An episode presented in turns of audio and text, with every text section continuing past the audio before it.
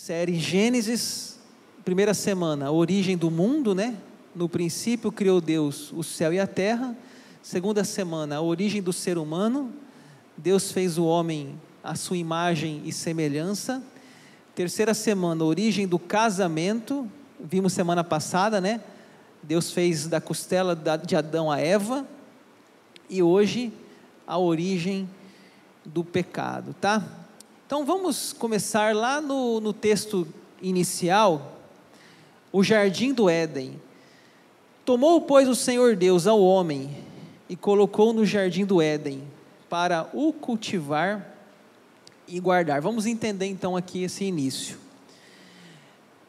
Deus criou Adão, criou a Eva, mas não só os criou, mas deu uma casa, deu um lar, deu um jardim para eles morarem. Adão foi o primeiro inquilino do Criador. E ele não pagava aluguel, né? Ele morava no jardim de graça. O que, que significa Éden? Jardim do Éden. Jardim de prazer, de delícias. Imagine que lugar lindo, Jardim do Éden. Né? Imagine essa casa de Adão e Eva. Você já foi assim num jardim muito bonito? Se eu não me engano, lá em Curitiba tem um lugar, um jardim muito lindo, algumas cidades do Brasil. Imagine um jardim, um lugar muito agradável, muitas flores, frutos, um lugar assim encantador, de uma beleza, né? Esse é o jardim do Éden, o jardim das delícias, um jardim do prazer, um jardim agradável. Eu até fiquei pensando assim, lá não deveria ter pernilongo. Eu falo, pernilongo não é de Deus, gente. Deus não pode ter criado pernilongo, não é possível, isso é coisa do diabo, que ele que inventou o pernilongo. Chegar no céu e falar, Deus, fala sério, Deus, você inventou o pernilongo? Fala para mim. E outra coisa que eu, eu acho que não existia lá no Jardim do Éden, mosca. Cara, outro negócio chato é mosca. Então eu acho que naquele jardim não tinha pernilongo nem mosca.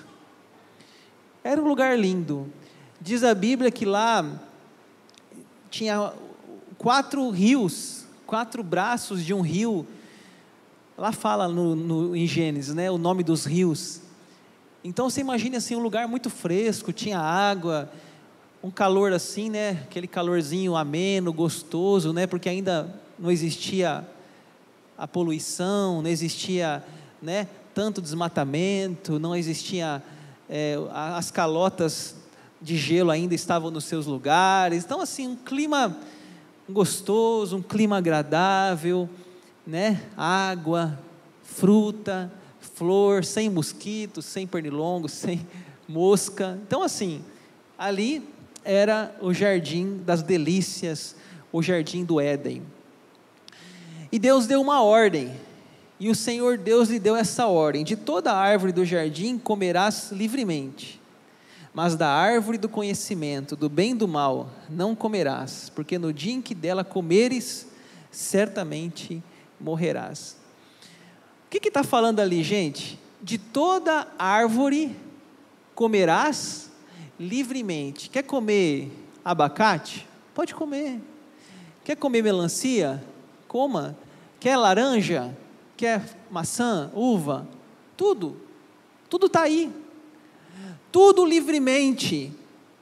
Mas da árvore do conhecimento não comerás. Ou seja, tinha múltiplas árvores, mas tinha uma, só uma, gente. Olha o que fala, mas da árvore do conhecimento não comerás. Eu costumo explicar isso aqui da seguinte forma: você chega numa geladeira e naquela geladeira você tem ali Coca-Cola, Guaraná Antártica, Sprite, Fanta, você tem água de coco, você tem água com gás, você tem suco de laranja, suco de uva, você tem tanta coisa. Mas tem uma garrafinha lá escrito assim: não beba, veneno. E aí você fala assim: ah, não, eu quero um veneno. Mas, cara, tem tanta coisa ali, não pode ser outra. É mais ou menos isso que aconteceu lá.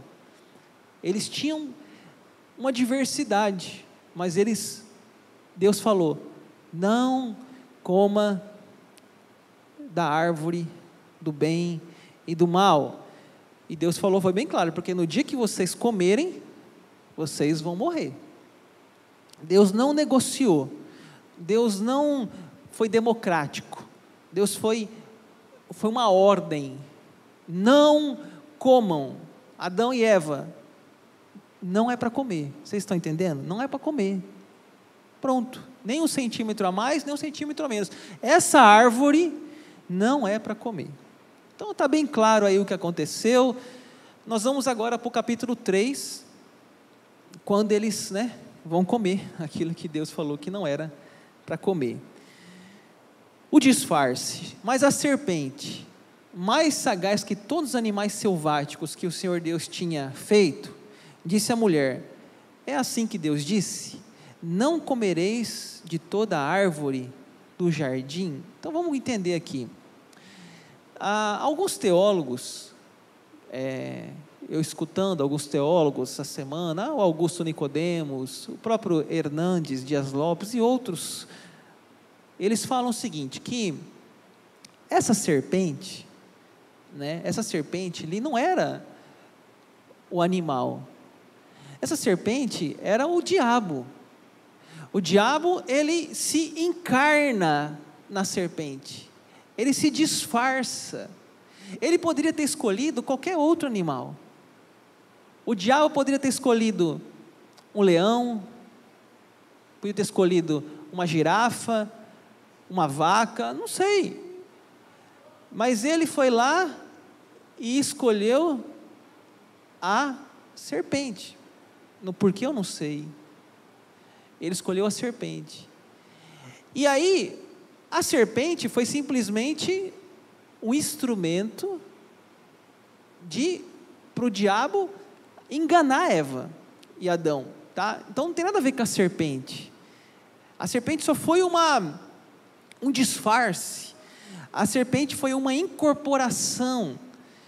Porque, gente, o diabo, ele nunca vai aparecer em forma de diabo, tá? O diabo não vai aparecer com aquele tridente na mão, aquela cara de mal, chifre, os olhos. Não, o diabo ele vai aparecer sempre disfarçado. A Bíblia fala lá em Coríntios 11, 14, não é de admirar que o próprio Satanás se transforme em um anjo de luz. Não sei se vocês assistiram um filme chamado Advogado Diabo. O diabo não vai aparecer com cara maquiavélica. O diabo vai aparecer no seu maior prazer, no seu maior desejo, naquilo que seus olhos brilham, na coisa mais linda, mais luminosa, no dinheiro, no poder, no sexo. O diabo vai aparecer na coisa mais linda. Por quê? Porque ele se disfarça, ele se transforma. Por quê? Porque ele quer cativar a sua atenção. E aí, a hora que você cair na sua rede, aí ele vai mostrar quem ele é. O filme Advogado do Diabo mostra bem essa figura do diabo disfarçado, e não um filme nem cristão. E o diabo, então, ele põe uma dúvida, né? Qual que é a dúvida? Olha o que ele fala lá no final do verso. É assim que Deus disse: Não comereis de toda árvore do jardim. Pessoal, não foi isso que Deus disse.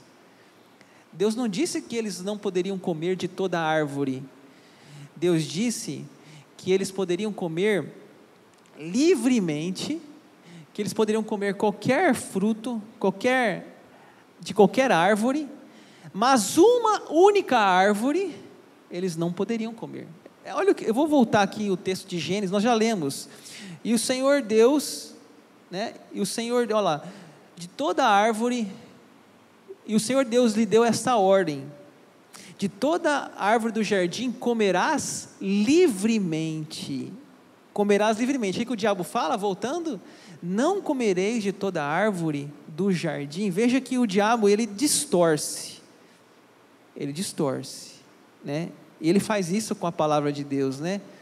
E a mulher, ela, ela responde, a Eva fala, respondeu a mulher, do fruto das árvores do jardim podemos comer, mas do fruto da árvore que está no meio do jardim, disse Deus: dele não comereis, nem tocareis, para que não morrais. Veja que ela corrige, ela fala assim: não, não foi isso não. Ele falou que a gente pode comer de qualquer árvore, mas da árvore do meio do jardim. E ela ainda acrescenta, né? ela fala assim: não comereis nem tocareis, ou seja, Deus não falou que não era para tocar, Deus falou que não era para comer. E ela assim, tão assustada, eu acho, com a ordem, assim, nem tocar. Melhor mais do que menos, né? Tudo bem. Nem tocar. Que bom que se não tivesse nem tocado, né? Aí o diabo fala assim, gente. Então a serpente disse à mulher: É certo que não morrereis. O que, que ele disse? Ó, nada, esse papo de Deus aí está por fora. Não vai acontecer nada. Pode comer. Não vai acontecer nada de mal, né? E continua o 5, porque Deus sabe que no dia em que dele comer, se vos abrirão os olhos, e como Deus sereis conhecedores do bem e do mal. Né? O diabo fala assim: olha, vocês estão sendo enganados, né? vocês estão perdendo coisas a mais, vocês estão perdendo a oportunidade de ver coisas além, de ser como Deus, porque Deus sabe que, que no dia em que dele comer, se, vos abrirão os olhos, e como Deus, né? e como Deus vocês conhecerão o bem e o mal. Aqui nós podemos pensar naquela questão do orgulho, né? da vaidade do ser humano. O diabo pega muitas pessoas na vaidade, no orgulho. Ah, você pode ir mais. Você está muito pequenininho. Esse, esse jardinzinho do Éden aí, é muito limitado, né? Vocês não têm nada para fazer aí não, ficar só no meio de árvore. É, tem coisa maior, tem coisa mais, mais bonita. Lembra do filho pródigo, né? O filho pródigo lá, pai, cansei, eu quero ir para o mundo, né? Então, esse jardinzinho aqui está me limitando, está né? Me limitando. Eu quero conhecer mais coisas. O verso 6 tomou o fruto e comeu. Vendo a mulher que a árvore era boa para se comer, agradável aos olhos e árvore desejável para dar entendimento, tomou-lhe do fruto e comeu, e deu também ao marido, e ele comeu. Se você tiver com sua Bíblia aí em mãos, eu queria que você grifasse esse versículo na sua Bíblia, porque esse versículo, irmãos, é uma divisão importante na Bíblia. Aqui entrou o maldito pecado nessa terra. Até esse versículo, tudo estava bom. Deus disse: fiz o, fiz o céu e foi muito bom. Fiz a terra, foi muito bom. Fiz os animais, muito bom. E tudo era muito bom. O jardim era o jardim do Éden, era um lugar de delícias. Mas aqui, Adão e Eva quebraram uma aliança com Deus. Aqui entrou o pecado no, do, no mundo. Aqui toda a beleza que Deus tinha feito, aqui foi tudo caiu por terra. Aqui eles desobedeceram a Deus. Ela viu que aquela árvore, ela era boa, era agradável aos olhos, árvore desejável eu posso falar com vocês aqui sobre a questão dos olhos. Muitos dos nossos pecados, eles começam com os olhos. Quando Davi adulterou com Betseba, ele olhou a mulher tomando banho e ele falou: "Quem é aquela mulher?" Os olhos. Quando um ladrão passa em frente de uma rua, vê uma moto, ele olha e ele diz: "Aquela moto que eu quero para mim."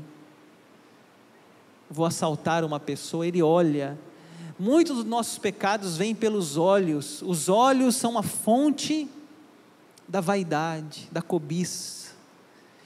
Mateus 6 fala: Se os teus olhos forem bons, todo o teu corpo será bom. Se os teus olhos forem maus, todas, todo o seu corpo será em trevas. Como que os olhos são importantes na nossa vida? Não sei se vocês assistiram Matrix, filme Matrix agora, Matrix 4. Matrix 4, é, ele oferece uma pílula para o nosso ator lá principal, para ele tomar aquela pílula para ele entrar num novo mundo. Podemos dizer aqui que o diabo fez uma proposta para Eva: Eva, se você tomar essa pílula, você comer esse fruto, os seus olhos vão abrir, Eva. Você vai ver coisas novas. Você vai ver coisas diferentes. Ô Eva, se você fumar essa droga, você vai fazer uma viagem. Ah, esse mundinho aí, Eva, é muito fraco. Vamos fazer uma viagem aqui, vamos usar o êxtase, a maconha, a cocaína, o crack, vamos usar um barato, porque você vai sair desse mundinho, você vai viajar. E o ser humano, né, sempre buscando esse prazer a mais, esse vazio dentro dele, nunca satisfeito com o que ele tem.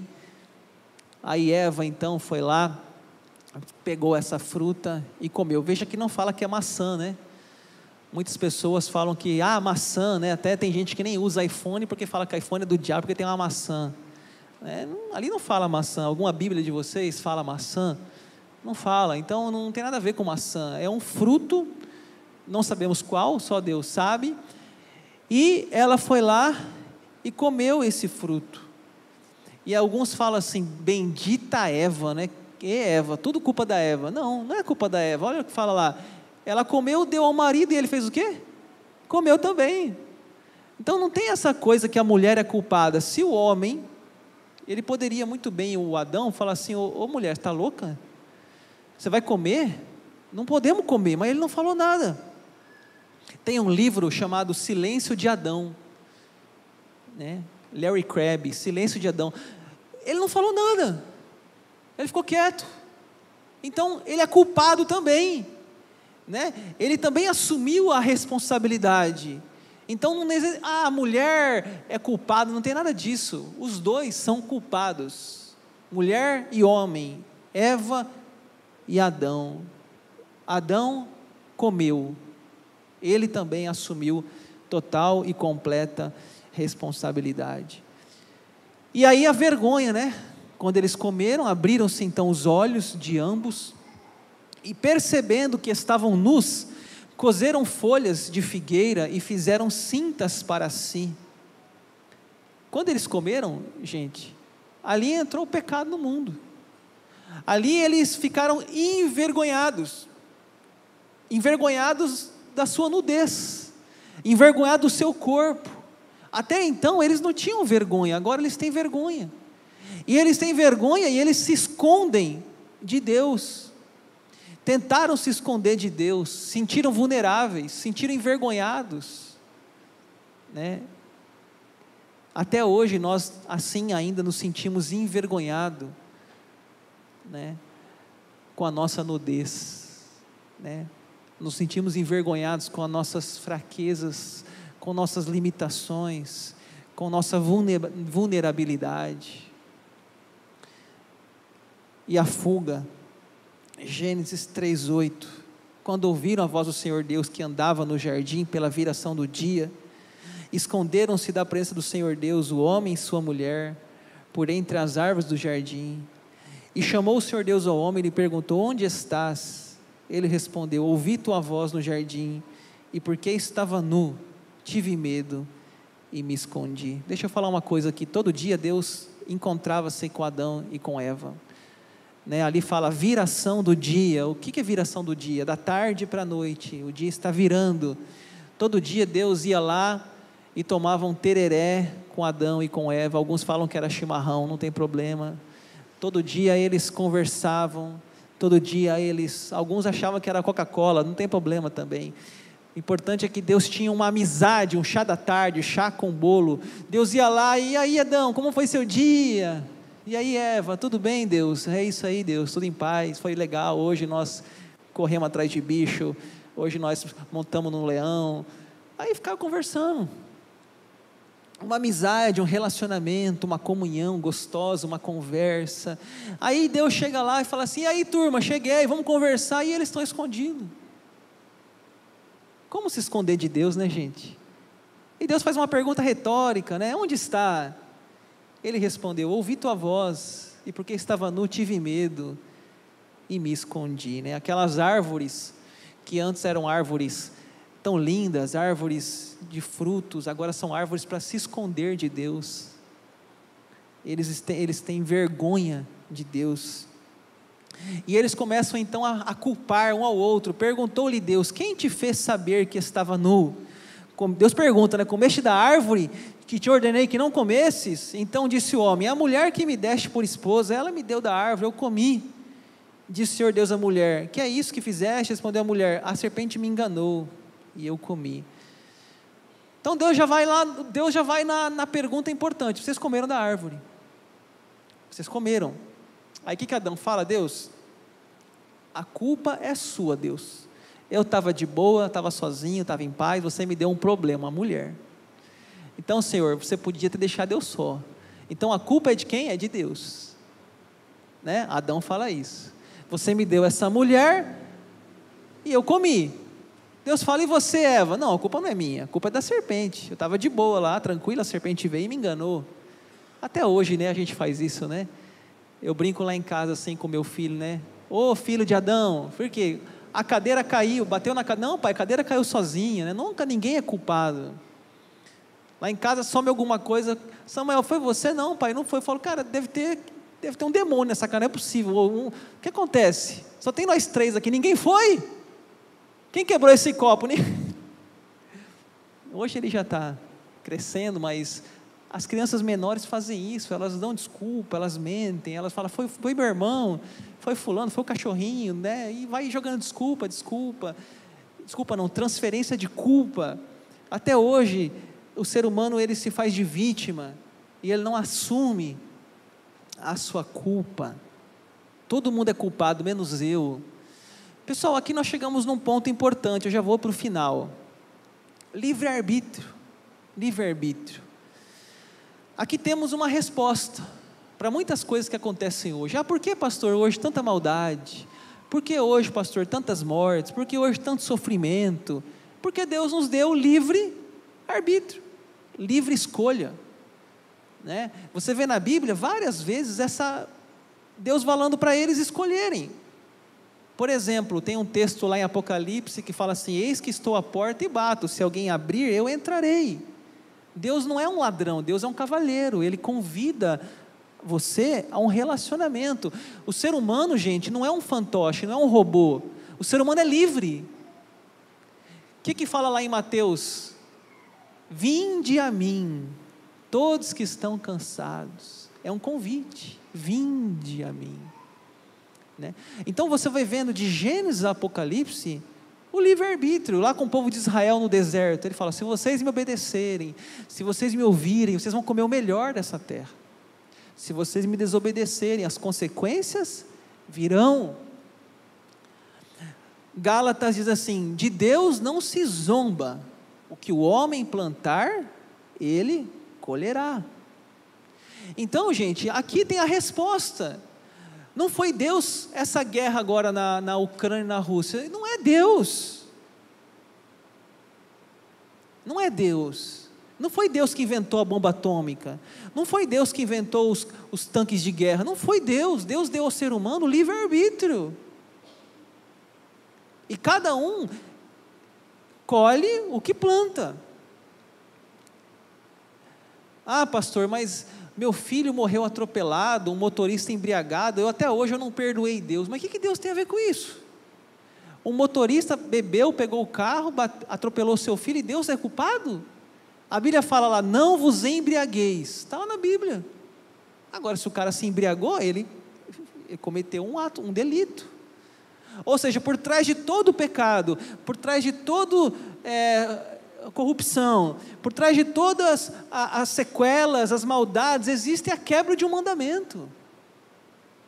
Existe a quebra de um princípio espiritual.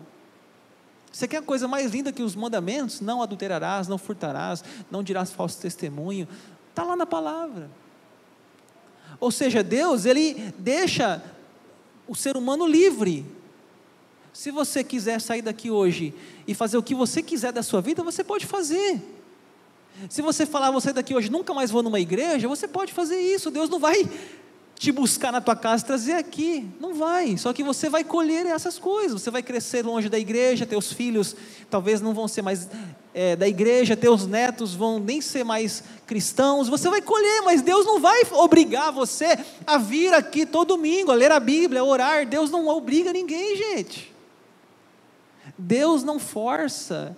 Deus não é ladrão, Deus é cavalheiro, Deus convida. Deus bate na porta, Deus quer um relacionamento, Deus não fez você robô.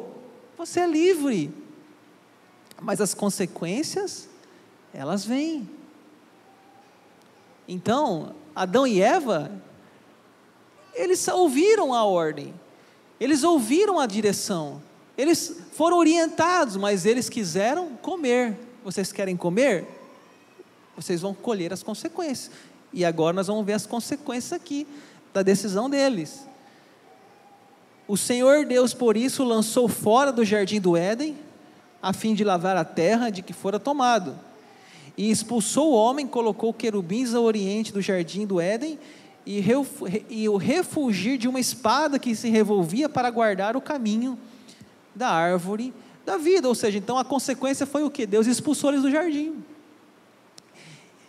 O pecado, gente, algumas consequências. Primeira consequência: o pecado separou o homem de Deus.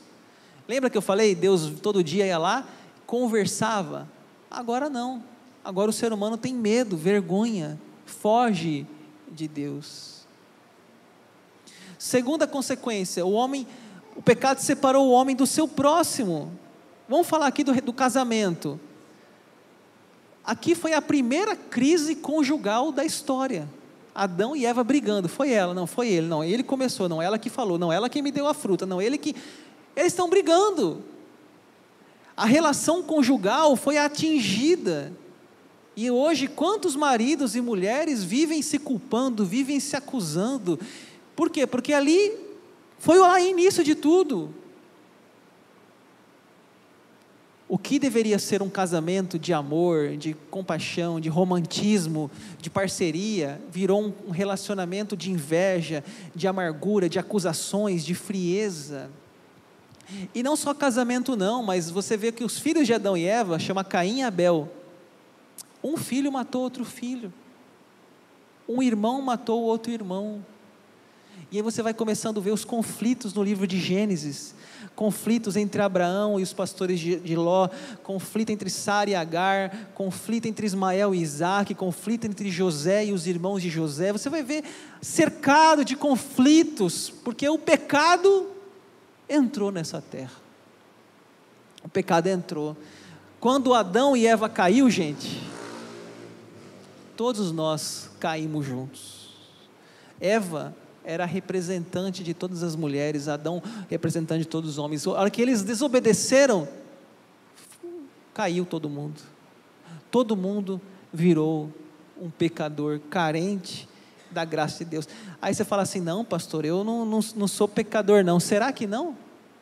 Eu, fiz um, eu faço um teste com você para ver se você não tem o um pecado dentro de você. Aí você vai fazer um teste comigo aqui e você vai dizer se você passa ou não. Primeira pergunta do teste para você saber se você é pecador ou não é.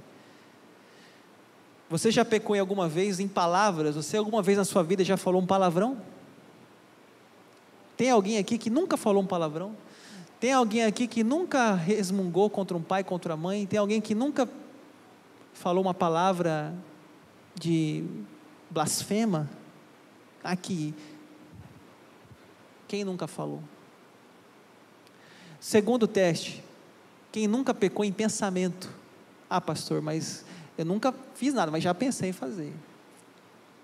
Quem nunca teve pensamento de luxúria, pensamento de ódio, de raiva, nunca matei, mas já pensei em matar? Pensamentos. Terceiro, pecamos em ações. Às vezes não só pensamos, mas fazemos, falamos, agimos, maltratamos, humilhamos, traímos, mentimos. E o último quarto, pecamos não só em ações, mas em omissão. Omissão é saber o que deve fazer e não fazer. Então, gente, desses quatro aqui, se tiver alguém que, que passa aqui, é sem pecado. Eu creio que ninguém. Eu sou o primeiro da fila a confessar no confessionário. Sou eu, Senhor. Já estou fora do céu. Porque eu não sou, eu, eu pequei já em pensamento, pequei em palavra, pequei em ação e pequei em omissão. Então o pecado está dentro de nós. Tem um versículo que fala assim: todos pecaram, todos, e carecem da graça de Deus. Adão e Eva pecou, todo mundo pecou. Aquela pessoa que se acha mais bonzinha, mais top, é pecador também. Ela pode te trair, ela pode te enganar, ela pode te magoar. Maldito o homem que confia no homem. Não existe ninguém perfeito. Todos somos pecadores. E por último, o pecado separou, separou o homem da natureza.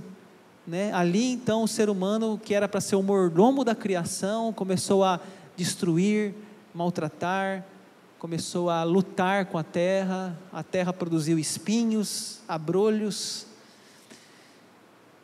Então, irmãos, veja que o assunto é tão atual, tão importante para nós. Eu encerro falando sobre três coisas. Primeiro, Deus forma, o pecado deforma e Deus reforma. Então Deus fez tudo perfeito, Deus formou.